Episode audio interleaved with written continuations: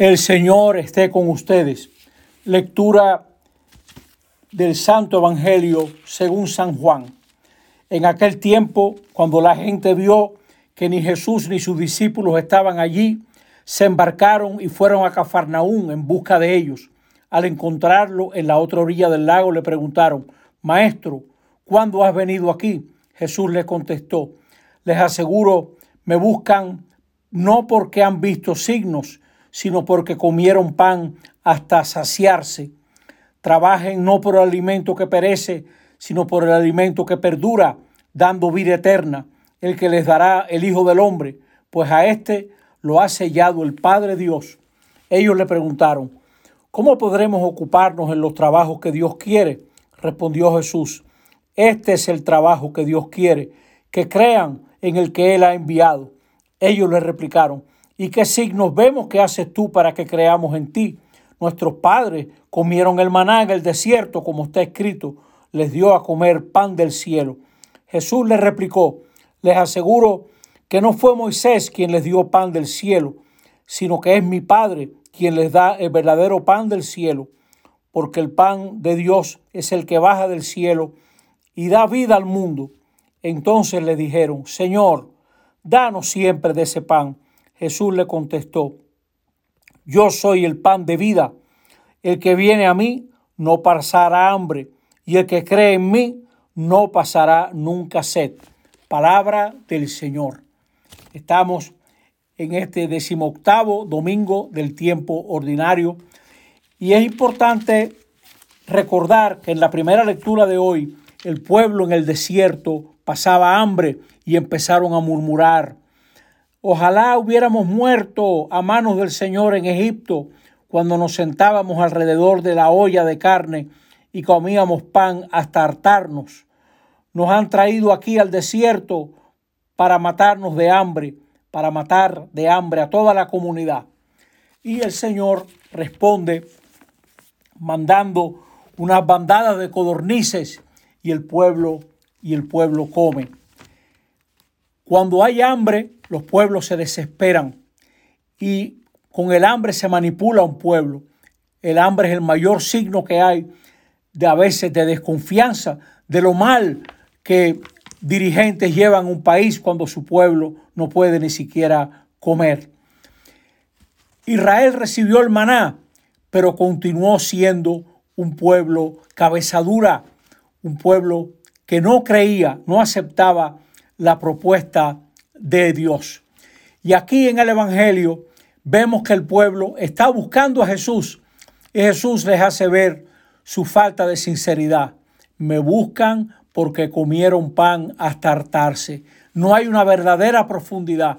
¿Cuánta gente se acerca a la iglesia buscando algo superficial, seguridad, un problema, etcétera, pero no hay un verdadero cambio de vida la iglesia no le ofrece una vida nueva a muchas personas, sino simplemente resolverle una situación. Necesito contraer matrimonio, déjame acercarme. ¿Cuáles son los papeles que hay que hacer? Pero no están buscando la propuesta de la iglesia para el matrimonio. Van a contratar fotógrafos, van a contratar quien busque flores, quien haga un bufete, etcétera, etcétera. Pero ¿Dónde está la profundidad? ¿Dónde está la pregunta? Dime, ¿qué cosa es un matrimonio cristiano? Dame criterios para yo vivir el matrimonio que Dios desea. Mucha gente busca a Dios para que Dios haga lo que ellos quieren. Su gran aspiración es ser los dioses de Dios, que Dios haga lo que yo quiero, porque no se les ocurre pensar que Dios tenga nada que ofrecerle. Jesús les habla a este pueblo hambriento de un alimento hasta la vida eterna, un alimento que no perece. Le piden una señal, danos una señal para creer, como si ellos ya estuvieran listos para creer.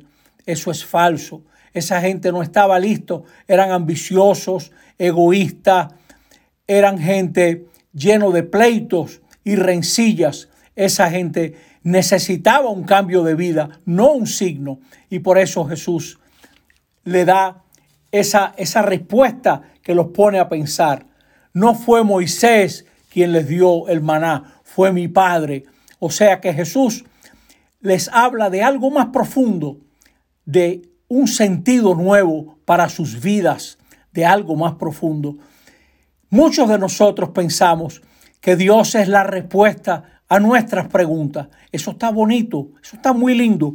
Dios es respuesta a nuestras preguntas, pero ¿a qué poca gente se le ocurre pensar que Dios también tiene preguntas para nuestras respuestas? No se le ha ocurrido pensar que Dios nos pregunta, ¿eres feliz? ¿Vas bien? ¿Te sientes satisfecho? ¿Estás llevando una vida con sentido? ¿Estás dejando algo bonito detrás de ti? Dios pregunta. Dios no es solo respuesta a mi pregunta, Dios es también pregunta a la respuesta que yo voy dando en la vida, porque lo de Dios va más lejos. Ese pueblo se creía que sabía quién había dado el maná, y no fue Moisés, fue el Padre de Jesús. Y tenían delante al verdadero pan de vida. De Jesús se puede vivir, de Jesús se puede, Jesús puede orientar una vida perfectamente para cualquier persona y darle un sentido nuevo y darnos un camino nuevo. Vivamos pues este domingo en el que vemos a Jesús como el pan de vida, dejando que nos pregunte sobre la calidad de nuestra vida. No dudes tú que Dios tiene algo que decirte. No te quedes simplemente con tus preguntas o con tus respuestas. Escucha qué dice el Señor ¿Y qué te pregunta el Señor para responder con tu vida? Así sea. Amén.